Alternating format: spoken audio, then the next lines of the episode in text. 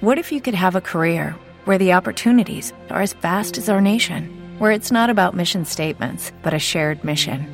At U.S. Customs and Border Protection, we go beyond to protect more than borders from ship to shore, air to ground, cities to local communities. CBP agents and officers are keeping people safe. Join U.S. Customs and Border Protection and go beyond for something far greater than yourself. Learn more at cbp.gov/careers. Equilibrio entre alma, mente y cuerpo. Bienvenidos a Sanamente, la cita con el bienestar. Dirige Santiago Rojas. Prefiero los errores del entusiasmo a la indiferencia de la sabiduría. Anatole France.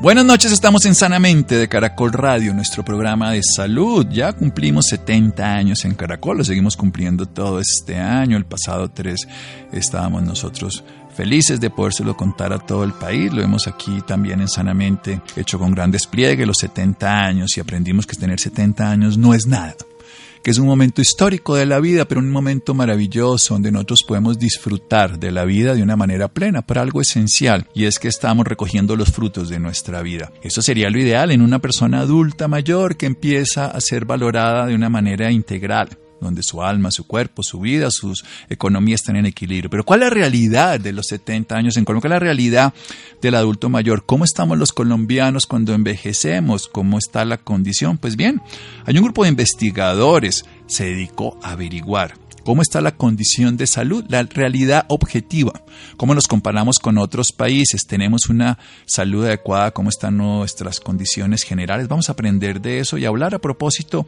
del Centro de Estudios de Envejecimiento que se ha creado. ¿Con un quién? Con un decano de medicina. Él es el doctor Gustavo Quintero, doctor de medicina y cirugía, especialista en cirugía general de la Universidad del Rosario, con estudios en posgrado en microbiología clínica de la Universidad de Londres, en trasplante renal en la Universidad de Londres y de cirugía hepatobiliar y trasplante en la Universidad de Birmingham del Reino Unido de Gran Bretaña, diplomado de alta gerencia en salud de la Universidad Jorge Tadeo Lozano de Bogotá. Hoy, él es el decano específicamente de la Facultad de Medicina en la Universidad del Rosario. Además es presidente de la Junta Directiva de la Asociación Colombiana de Facultades de Medicina, ASCOFAME que es una y miembro de la Comisión de Expertos para la Transformación de la Educación Médica en Colombia, los Ministerios de Salud y Protección Social y Educación TONAX, un experto que además pionero fue el de trasplante de hígado, tema que siempre le voy a preguntar cuando lo tenga en el programa. Es un honor, doctor Gustavo Quintero, muchas gracias por acompañarnos en Sanamente de Caracol Radio. Gracias, Santiago. Tenga usted eh, un saludo muy especial de mi parte. Qué bueno volver a compartir con, con usted este programa. Sí, que nos pueda educar y compartir su sabiduría, que además es amplia. Cuéntenos cómo estamos los colombianos en cuanto, hablamos específicamente del adulto mayor, en cuanto a salud, a bienestar. Cuéntenos algunos de esos indicadores a propósito del lanzamiento de un centro de estudios de envejecimiento que va a hacer que esta visión sea más completa y sobre todo le dé utilidad para darle respuestas a los problemas.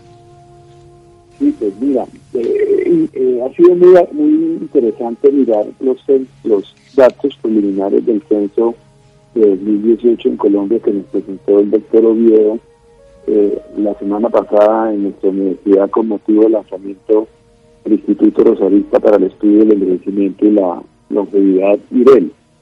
Porque la Organización Mundial de la Salud venía llamando la atención de cómo entre los años 2000 y 2050 eh, la proporción de mayores de 60 años en el mundo se iba a duplicar eh, del 11 al 22%. Eh, es decir, íbamos a pasar de 600 millones de adultos mayores a 2.000 millones en el transcurso de medio siglo. Y uno tiende a ver esas cifras como algo que no nos toca, que no nos corresponde, que son cifras del mundo avanzado, pero cuando salen los datos preliminares del censo de Colombia actual, eh, vemos que en las últimas tres décadas los mayores de 60 años pasaron, se triplicaron, pasaron de cerca 4% a cerca del 10%. Y ahí hay un fenómeno que se esperaba que siguiera en aumento, pero que no se esperaba que se triplicara en los últimos 13 años después del censo del 2005. Eh, ahí hay un fenómeno que el país debe atender en aras a convertirlo en una solución y no en un problema. porque si no se le pone bolas a este asunto, eh, lo que es un fenómeno mundial que ya nos atañe a nosotros, se va a convertir en un problema social, político, económico, de salud pública, de familia, de Estado, muy importante. Una de cada cinco personas entonces en el 2050, que ya estamos a la vuelta de la esquina de esto, va a ser un adulto mayor. Hoy es aproximadamente una de cada nueve y vamos a llegar a tener una de cada cinco. Esto es un, porcentaje muy alto y obviamente esa persona adulto mayor no va a tener todas las capacidades y las funciones si no lo ayudamos y va a tener que requerir el cuidado de otro. O sea, vamos a estar teniendo una condición que hay que verla en una perspectiva. ¿Cómo, cómo lo vive Colombia frente a esto? Porque precisamente cuando usted se dedica a este tema de Centro de Estudios de Envejecimiento es porque están interesados. Le quiero contar una anécdota que, me pasó a mí. Yo estoy en el año 1995 en España, en una de cuidados paliativos oncológicos, en una zona que se llama Vic. Eso es al norte de Barcelona.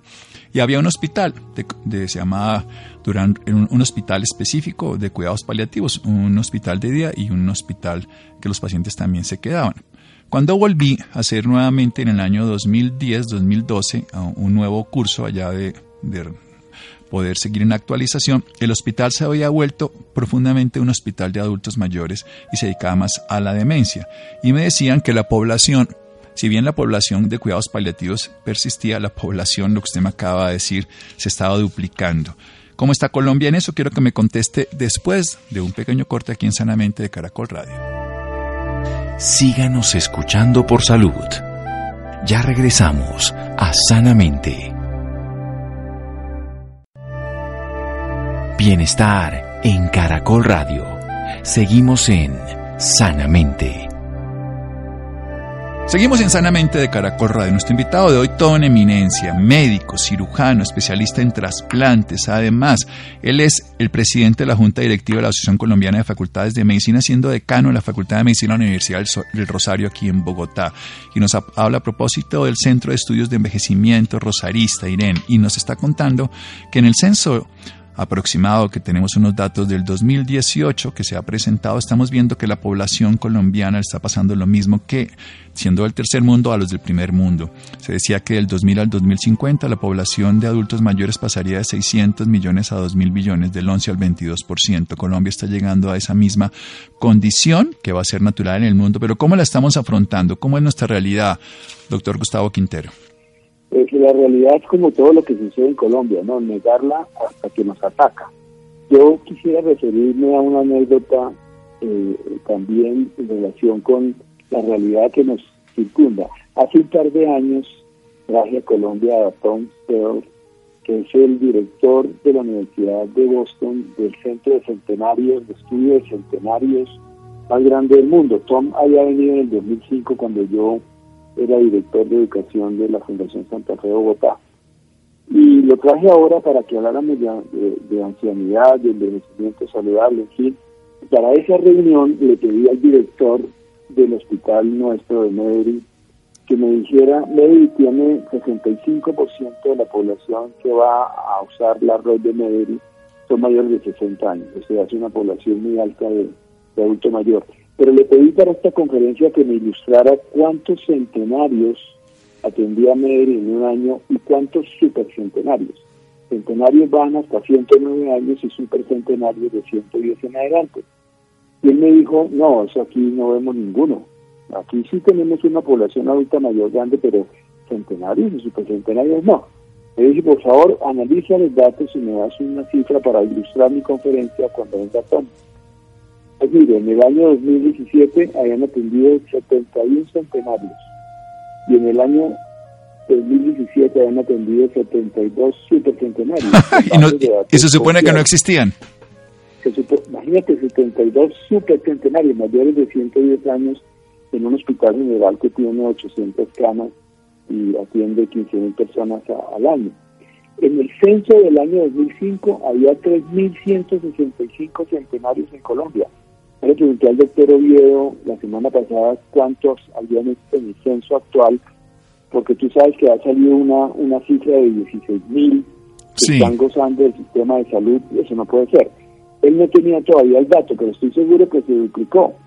O sea, esa es una realidad hablando de vejez y hablando de centenarios y supercentenarios, es una realidad que tiene el país y nosotros seguimos con los ojos tapados para analizar el fenómeno, para ver cómo se puede solucionar. ¿Cómo le enseñamos a nuestros niños a envejecer sanamente? Porque el envejecimiento, tú sabes que se produce desde que uno nace, a las horas de nacer ya tiene plaquita claro, está, por ahí. está empezando uno a dejar de ser niño y a dejar de ser joven. Exacto. ¿Cómo enseñarle a esa gente a decir, no se preocupe por el envejecimiento cuando tenga 75 años, que es lo que hacemos todos? Preocúpese la mamá y el papá desde pequeños a comer bien, a vivir bien, a ser felices, a, tener un envejecimiento saludable, porque si vamos a vivir 110 años o más, como parece ser, pues tenemos que llegar a esa edad en unas condiciones de vida y de felicidad sobre todo, eh, que no sean una carga para el Estado, una carga para las familias, para el cuidador primario. Es un campo lindísimo de mirar cómo desde diferentes ópticas de la de la economía, de las disciplinas del conocimiento, se enfrenta a este fenómeno para evitar que se convierta en un problema. Usted bien lo decía, además con uno de los acápites y de los puntos esenciales con felicidad. Ya los estudios de Harvard nos dice con una red social amplia y no solamente con una salud que evidentemente está deteriorada, no se tienen las mismas condiciones, pero no por eso no se tienen otras características como la sabiduría, como la experiencia, como una vida más reposada, como la reflexión y como unas motivaciones menos intensas que se tienen en la adolescencia o en la niñez.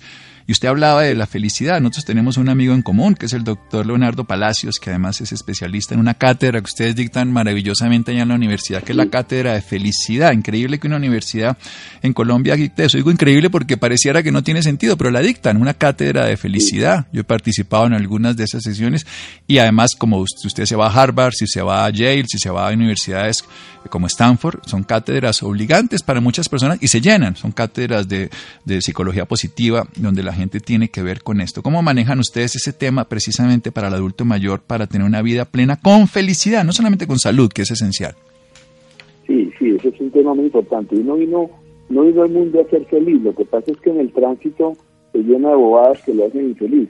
Pero, pero dígame que si uno llega a, vivir tantos años que nos espera y no se ha preparado para, o no ha sido feliz en su vida, imagínese el tipo de vejez que le, que le puede que le puede dar, es decir, uno sano posiblemente, uno activo posiblemente, eh, pero sin recursos mentales y emocionales para vivir plenamente, pues es una vez muy pobre también, así tenga mucho dinero, así tenga mucha preparación, así tenga mucha salud.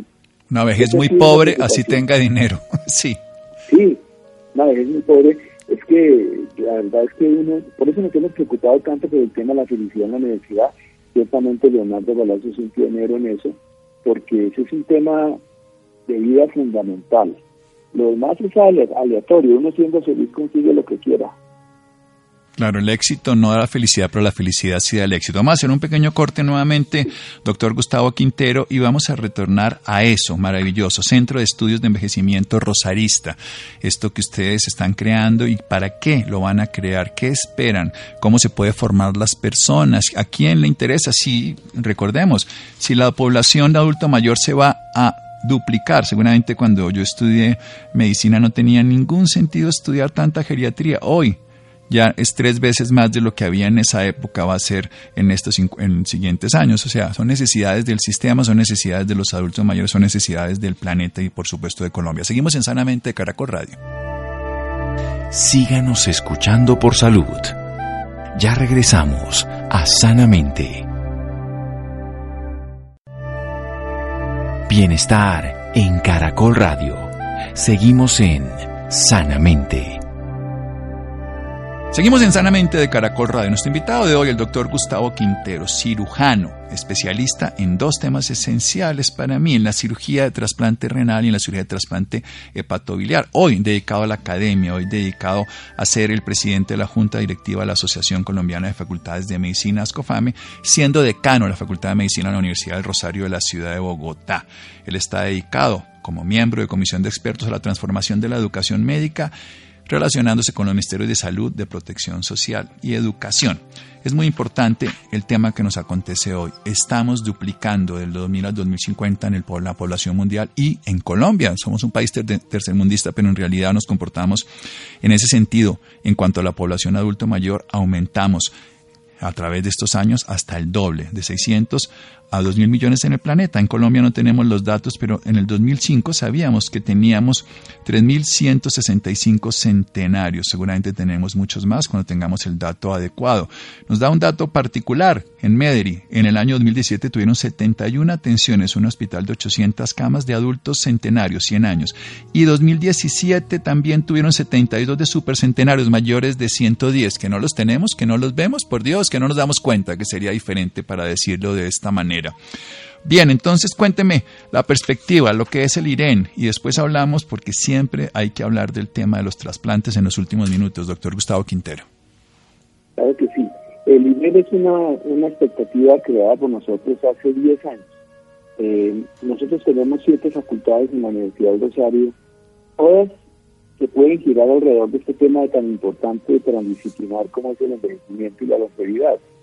Eh, quisiéramos ver a través de la Facultad de Ciencias Naturales personales y sobre bases biológicas del envejecimiento, el gerenciamiento de la edad por la Facultad de Administración, la aproximación que tenga la Facultad de Economía sobre la economía del envejecimiento, eh, las pensiones, la legislación del adulto mayor a través de jurisprudencia, cómo intervenir en políticas sociales, en políticas públicas, en estructura familiar, a través de la Escuela de Ciencias Humanas, los desarrollos urbanos que se requieren para la tercera edad, todo lo que congrega el tema de envejecimiento eh, a través de la biotecnología, por ingeniería biomédica, eh, calidad de vida, apoyo psicológico al cuidador por la Facultad de Psicología, obviamente todas las rehabilitaciones con estilos de vida, manejo de la discapacidad, de la actividad física y en enfermería y en medicina, pues lo que tiene que ver con cuidado de tercera edad, medicina anti-envejecimiento, neurociencias, etcétera. Como verás, una cantidad de disciplinas alrededor de un tema transdisciplinar, proporcionando análisis, estudios, investigaciones, eh, conocimiento nuevo sobre esta temática que le aporte al país y al mundo a través de redes mundiales de investigación en este tema. Nosotros tenemos una, un convenio con la Universidad eh, Nanyang Tecnológica de Singapur, tiene un instituto de, investigación, de crecimiento para la sociedad y la educación muy grande. De manera que es un aporte al país a decir, mire, que hay otros centros de pensamiento, porque aquí hay muy buenos. Soraya Montoya, desde la Universidad de la Concha, ha, manejado unos estudios fabulosos sobre Colombia en vejez. ¿Cómo contribuir desde el Rosario a que este país tenga noción de lo que este fenómeno implica y aporte a la solución que el problema nos consuma.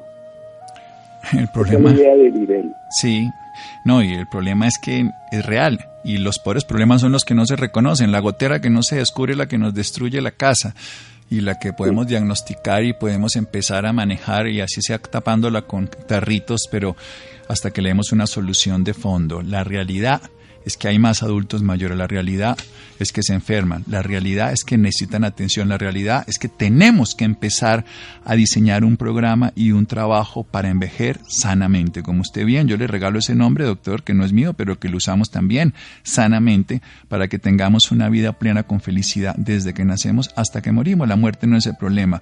El problema puede llegar a ser una mala vida y una mala forma de afrontar la vida, en este caso el envejecimiento.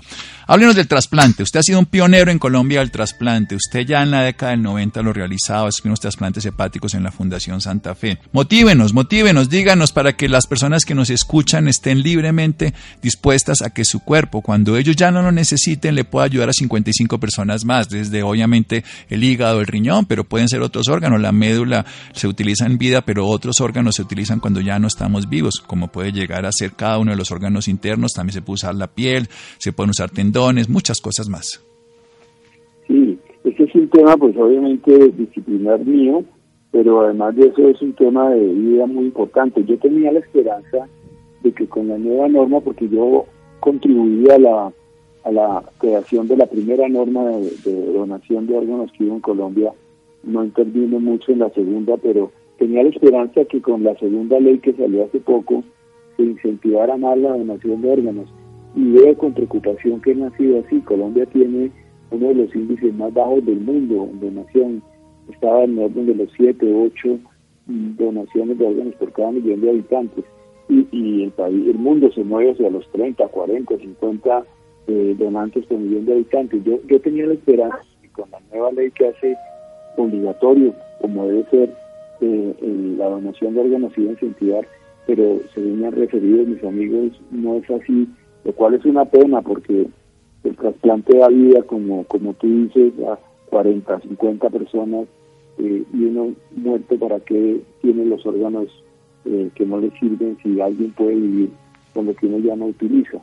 Entonces sí llamo la atención desde el fondo de mi corazón a la comunidad colombiana de que miren la donación como un acto de fe en uno mismo un acto de fe en uno mismo, una necesidad planetaria, hoy por ti, mañana por mí, si no me sirve, si ese muchacho tiene un accidente y no puede sobrevivir, pero sus órganos le pueden dar vida a otro, pensemos como familia, a él le va a servir porque vive a través de otro. Es la única forma de que la vida continúe, que otro viva nuestros órganos cuando no son útiles para nosotros. Doctor Gustavo Quintero, denos una página web, un punto de referencia sobre la, la fundación, sobre el equipo que ustedes tienen del IREN, sobre su universidad Sí, eh, la información la pueden encontrar en www.urrosario.edu.co y DEL, que es la sigla del Instituto Rosarista para el Estudio del Envejecimiento y la Longevidad. Es un estudio interdisciplinario, transdisciplinar, eh, con características de investigación social, en el que cualquier inquietud puede ser bienvenida o resuelta y estamos para servirles eh, individual y colectivamente desde este sitio. Universidad del Rosario, U Rosario, o sea, www.rosario.edu.co y ya pueden entrar todas las diferentes, en este caso, la investigación del Centro de Estudios de Envejecimiento. Doctor Gustavo Quintero, ha sido muy amable, que todo le salga bien en su vida. A usted también, Santiago, muchas gracias por comunicarse conmigo. Seguimos en Sanamente de Caracol Radio. Síganos escuchando por salud. Ya regresamos a Sanamente. Bienestar en Caracol Radio. Seguimos en Sanamente. Seguimos en Sanamente de Caracol Radio. Recuerden urrosario.edu.co para el Centro de Estudios de Envejecimiento y las cifras son reales. Estamos envejeciendo más, vivimos más, tenemos enfermedades del envejecimiento, así que cuidemos más al adulto mayor, pero aprendamos a envejecer sobre todo. Es una realidad, no la podemos descuidar, no la podemos descuidar. Así estamos. Muy bien. Fortalecer la autoestima después del embarazo, algo esencial. Un embarazo trae muchos cambios hormonales mm, y que estos cambios van a producir alteraciones en el cuerpo. Las estrías famosas, el cambio en el ambiente familiar, el cambio en la estética corporal, muchas cosas más, el cambio en la responsabilidad, en el tiempo, la depresión postparto que puede presentarse en cualquier momento desde la llegada del bebé, deseo sexual, sí o no, todas estas cosas. Paola, buenas noches. Santiago, muy buenas noches para usted y para todos nuestros oyentes. Pues el embarazo trae muchos cambios hormonales que se evidencian en el cuerpo, en el estado de ánimo y en las vidas de las mujeres y sus familiares. Las madres lactantes tienen como primera responsabilidad eh, además de atender a sus hijos, pensar en ellas mismas con el fin de evitar la depresión posparto, que puede presentarse en cualquier momento después de la llegada del bebé. Para salir quizás de este estado de depresión hay varias alternativas que las mujeres pueden emplear para elevar su autoestima. Por ejemplo, hacer ejercicio, realizar yoga, que es una de las actividades físicas que más eh, posibilidades tienen las madres para realizar junto al bebé. Y a través de este tipo de posturas de yoga se puede fortalecer la zona pélvica con ejercicios que ayuden a recuperar Asimismo, pasear al niño en el coche en un parque puede ayudar quizás a movilizar los músculos del cuerpo y motiva a las madres a que se arreglen un poco, a que se maquillen y que tengan también en cuenta algunos tips de moda antes de salir de su casa. Pues para hablar un poco más sobre este tema de depresión postparto tenemos a la doctora Juliana Vergel. Ella es médica psiquiatra del CES y tiene profundización en psiquiatría perinatal. Muy buenas noches, doctora Juliana, bienvenida solamente de Caracol Radio. Hola, muy buenas noches. Muchísimas gracias por la invitación. Bueno, Juliana, ¿qué es la depresión posparto y por qué se produce? Mira, la depresión posparto, como su nombre lo dice, es eh, ese periodo de depresión, de síntomas depresivos que consisten en tristeza, en ganas de no hacer nada, en una sensación de culpa, de desesperanza, de que todo va a salir mal, ¿cierto? Que se presenta en las mujeres en embarazo o en las primeras, eh, después de las primeras, perdón, tres a cuatro semanas del posparto. ¿Usted tiene incidencias eh, de las mujeres que sufren de depresión posparto aquí en Colombia? Mira, eh, la prevalencia mundial de depresión posparto se habla que es de un 10 a un 15% de las mujeres. Sin embargo, aquí en Colombia se han hecho varios estudios y de hecho acá en Medellín eh, se hizo un estudio recientemente donde se mostró que la prevalencia era más o menos del 22.5 o 23%, lo que quiere decir que probablemente nosotros acá en Colombia estamos teniendo muchas mamás que se nos deprimen y que en realidad no nos están llegando a la consulta porque no saben qué hacer y tenemos, como te puedes dar cuenta, una prevalencia más alta que la que hay a nivel mundial. Y eso puede estar muy relacionado a los factores de riesgo psicosocial como la falta de red de apoyo, como el estrés por todas las cosas como mujeres que nos cargamos desde el día a día, eh, los bajos en nivel socioeconómico, el bajo nivel de escolaridad, todo eso se relaciona con que haya un aumento en, el, en la prevalencia de depresión en este país. Bueno, doctora Juliana, ¿qué cambios hormonales o fisiológicos se pueden evidenciar en el cuerpo en esta etapa del embarazo? Mira, cuando una mujer está en embarazo, se produce una serie de alteraciones hormonales, ¿cierto? Aumenta el estrógeno, aumenta la testosterona, eh, aumenta la oxitocina, entre múltiples hormonas eh, además, pero lo que se ha visto es que cuando está en el posparto, lo que hay es una caída muy marcada de los estrógenos y estos estrógenos cuando caen se han relacionado con una eh, entidad que se produce en los primeros días posparto, en las primeras dos semanitas, que se llama baby blues o maternity blues se ha relacionado pues eh, la caída de estas hormonas con la presencia de esto, que son presentan los mismos síntomas de la depresión postparto, pero es secundario a la caída hormonal. Mientras que la depresión postparto se produce después de la tercera cuarta semana del postparto y ya es eh, no solamente debido a la alteración de los estrógenos y a la alteración de la testosterona, sino a la alteración de múltiples factores más y ya es una enfermedad mental por la cual deben consultar. Doctora Juliana, ¿qué diferencia hay entre una mujer que tiene depresión pero que no está en estado de embarazo a una mujer que sí está en estado de embarazo? ¿El proceso de depresión es igual en las dos o algo cambia? No, en realidad no se, pues no se evidencia como un cuadro diferente de depresión eh, en, eh, en, una mujer que no está en embarazo a una mujer en posparto. Como te digo, la, el, lo que hace a una depresión posparto es el estar en embarazo o el estar en posparto, pero la sintomatología es muy similar. Son mujeres que se sienten tristes, que lloran sin un motivo aparente, que no le encuentran sentido a la vida, que se encuentran desmotivadas. En el caso del posparto, entonces se sienten incapaces de ser mamás, se sienten incapaces de, de cuidar a este bebé de forma adecuada, ¿cierto? E inclusive en casos más extremos, ya eh, se puede producir como el sentimiento o el pensamiento de querer hacerle daño al bebé, que eso se ha evidenciado en casos muy extremos de unas depresiones muy profundas, pero no es lo habitual que se presente. Precisamente entonces, ¿qué papel eh, puede cumplir en este caso la pareja o la familia de esta mujer que está en proceso de embarazo como una parte de apoyo? Es fundamental. Mira, la red de apoyo en una mujer en embarazo y en una mujer en posparto es fundamental. Eh, nosotros somos seres sociales por naturaleza y las mamás y las mujeres siempre hemos eh, contado con nuestra mamá, nuestras tías, nuestras sobrinas, nuestras eh, personas, nuestras mujeres más allegadas, ¿cierto?, en la crianza de los hijos, sino que lamentablemente por la evolución de las sociedades hoy en día eso se ha perdido mucho y nos hemos aislado. Pero la pareja y la familia es fundamental para prevenir y para un adecuado, digamos, manejo y desarrollo de la, de la depresión para la mejoría de las pacientes con depresión. Doctora, ¿cómo es el proceso de medicación para estas mujeres embarazadas? ¿Puede llegar a afectar en algo el desarrollo, el crecimiento o quizás el comportamiento del bebé? Como te venía diciendo, cuando ya estamos hablando de una depresión postparto, ya estamos hablando de una enfermedad mental, ¿cierto?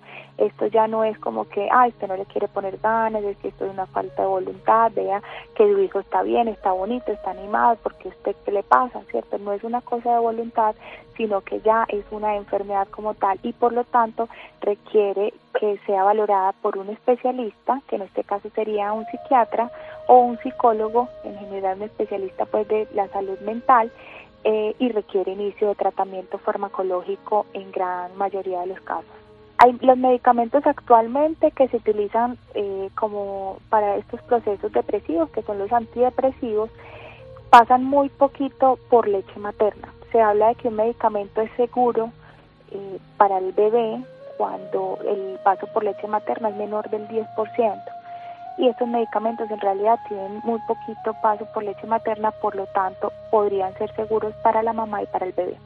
Y cuando estamos hablando de una mujer en embarazo que esté deprimida, pues eh, si venía ya con depresión y venía en tratamiento, es importante que continúe el tratamiento de forma, eh, de forma eh, sin interrumpirlo, porque cuando finalmente la mujer se da cuenta que está en embarazo, pues ya ha pasado como la parte más crítica donde uno puede asustarse por el medicamento, ¿cierto? Que es ese, ese primer mes, sobre todo esos dos primeros meses, que es el proceso de organogénesis, que es lo que se podría afectar eh, con el medicamento. Sin embargo, como te venía diciendo, la gran mayoría de medicamentos psiquiátricos antidepresivos no tienen mayores efectos sobre el bebé y podría ser peor no tratar a esta mamá que tratarla durante el embarazo y obviamente en el posparto. ¿El bebé puede también nacer con depresión? No, el bebé no nacería con depresión. Doctora, ¿la alimentación en estas mujeres cómo debe ser? ¿Influye en algo? ¿Puede modificar quizás de alguna manera el trastorno o puede ayudar quizás a regularlo? Mira, digamos que las enfermedades psiquiátricas en general son como una suma de factores, ¿cierto? Entonces hay factores psicosociales donde, como te explicaba hace un momento, eh, la red de apoyo es fundamental, donde eh, el tener un antecedente de depresión también es como un factor de riesgo para que se desarrolle eh, la, la enfermedad.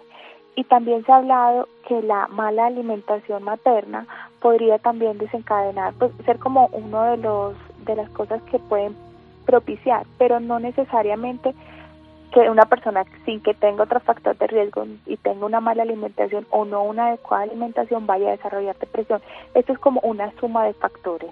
Doctora, las mujeres con depresión en su estado normal pueden llegar quizás a estar sin depresión en su etapa de embarazo o continúa su depresión o se aumenta si es una si estamos hablando de una mujer que nunca ha tenido depresión pero que no tiene una red de apoyo que ha tenido una pérdida eh, importante en su vida recientemente que se le haya muerto a alguien que tenga una situación difícil en su familia por ejemplo eh, maltrato o violencia eh, física o violencia psicológica esté en un proceso de divorcio que sea una mujer que esté muy estresada porque tenga que trabajar mucho además tiene otros esto como una cantidad de, factores psicosociales sin necesidad de que haya un antecedente de depresión, esta mujer tiene cierto grado de propensión a desarrollar una depresión postparto. Doctora, pasa que una mujer al momento de tener su embarazo, de tener su parto, eh, su autoestima puede quedar muy baja. ¿Qué recomendaciones o cómo ayudar a que esa mujer pueda eh, lograr obtener otra vez su estado de autoestima normal y que sea alta, que se eleve. Sí, mira, esto sabes que es algo muy común porque como se producen tantos cambios en el cuerpo, entonces el cuerpo nos queda que gordita, que con celulitis, que con estrías que antes no habían. Eh, e, existe también a veces como esta sentimiento de que no voy a ser capaz con la maternidad, que la maternidad no se hizo para mí, que se nos vuelve un desafío en muchos momentos eh, y todas esas cosas hacen que nos afecte la autoestima. Pero de todas formas es importante tener presente que una mujer así como dura nueve meses en gestación y que durante nueve meses el, todo el organismo se acomoda para que este bebé esté ahí, el mismo organismo durante se demora nueve meses también como en reacomodar todo, ¿cierto? Entonces es cuestión de tenernos un poquito de paciencia, hacer ejercicio, alimentarnos sanamente, mirarnos al espejo y darnos cuenta que estos cambios que están pasando en mi organismo son el producto de una batalla, de una una batalla hermosa que acabamos de vivir que fue el tener un bebé en nuestro eh, en nuestra barriga, ¿cierto? Entonces es como el proceso de empezarse a, conocer nuevamente, a mirarse, a aceptarse y el hecho de que una mujer se mire al espejo y diga, hombre, esta estría horrible que tengo acá, esta celulitis, bueno, esto es, esto es finalmente consecuencia de un embarazo que tuve y, y esto es una cicatriz de guerra, por así llamarlo, ¿cierto? El hecho de que uno lo vea al espejo y lo acepte no quiere decir que le tenga que gustar eso no significa necesariamente que lo que tú estás viendo ahora te guste. Puedes hacer ejercicio, puedes alimentarte de una forma más sana, ¿cierto? Y es, pero es importante que aceptes lo que veas sin necesariamente que te guste. Eso va a hacer que nuestro, la autoestima nuevamente como que se fortalezca, nuevamente crezca y esta mujer se vuelva a sentir segura y confiada. Bueno, para ir finalizando, ¿Qué recomendaciones le da usted a las mujeres que en este momento están quizás pasando por esa etapa de depresión en su embarazo? Mira, mi consejo es busquen ayuda, no se queden calladas. Eh, mujeres, si ustedes se sienten tristes, si se sienten solas, si sienten como que no van a ser capaces con este embarazo o con este bebé, eh, lloren todo el tiempo, que vengan pensamientos negativos a la mente dense cuenta que no son las únicas que están pasando por esto. Muchas mujeres pasan por esto, pero no saben qué hacer y prefieren quedarse calladas. Entonces, mi consejo es busquen ayuda, busquen ayuda profesional, cuéntenselo a su pareja, cuéntenselo a su amiga y díganle, por favor, ayúdenme a ir donde un profesional, donde alguien que me pueda guiar y que me pueda decir qué hacer con esto. Bueno, ¿y qué llamado quizás le hace usted también a, la sociedad para entender esta, esta depresión como un problema de salud pública y que no juzguen? Claro que sí, mira, eh, yo pienso que aquí hay que concientizar a las personas de la depresión. La depresión no es una falta de voluntad, no es que no quiera hacer las cosas, es que usted es un perezoso, que mire, párese, no. En realidad es una enfermedad mental, ¿cierto? Es una cosa que va más allá de la voluntad y el control propio del cuerpo. Entonces es también un llamado que nos concienticemos de que como es una enfermedad requiere un tratamiento y tenemos que comprender a estas personas que la están pasando mal, porque una persona deprimida no se está haciendo y en realidad la está pasando muy mal. Entonces acojámoslos, vamos a comprenderlos, vamos a apoyarlos y vamos a ayudarlos a que en realidad busquen, eh, perdón la válida la redundancia, una ayuda profesional. Bueno, doctora, y las personas que quieran saber un poco más eh, sobre usted y sobre este tema, ¿en dónde lo pueden hacer? Mira, yo los invito a que me sigan en redes sociales, me pueden buscar eh, a través de mi Instagram como arroba psiquiatría-perinatal. Ahí constantemente estoy eh, brindando información acerca de estos temas en relación a, a psiquiatría perinatal y perfectamente a través de ese medio se pueden contactar conmigo. Bueno, doctora, pues muchísimas gracias por brindarnos toda esta información. No, muchísimas gracias a ustedes por brindarme el espacio porque de verdad es muy necesario hacernos conscientes de la importancia de la depresión postparto y de la importancia de cuidar y proteger a nuestras mamás.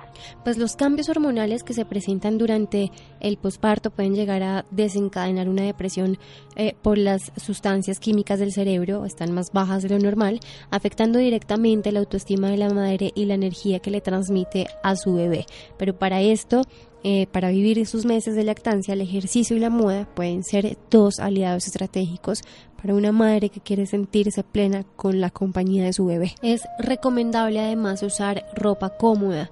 Eh, los tacones no son recomendables en los primeros tres meses de licencia porque para recuperarse el cuerpo tiene que sanar y los tacones estilizan las piernas pero cambian la postura. Entonces no son recomendables durante esta etapa. Gracias, Paola. Muy bien, llegamos al final de Sanamente. Quédense con una voz en el camino. Muchas gracias a Ricardo Bedoya y Jessy Rodríguez.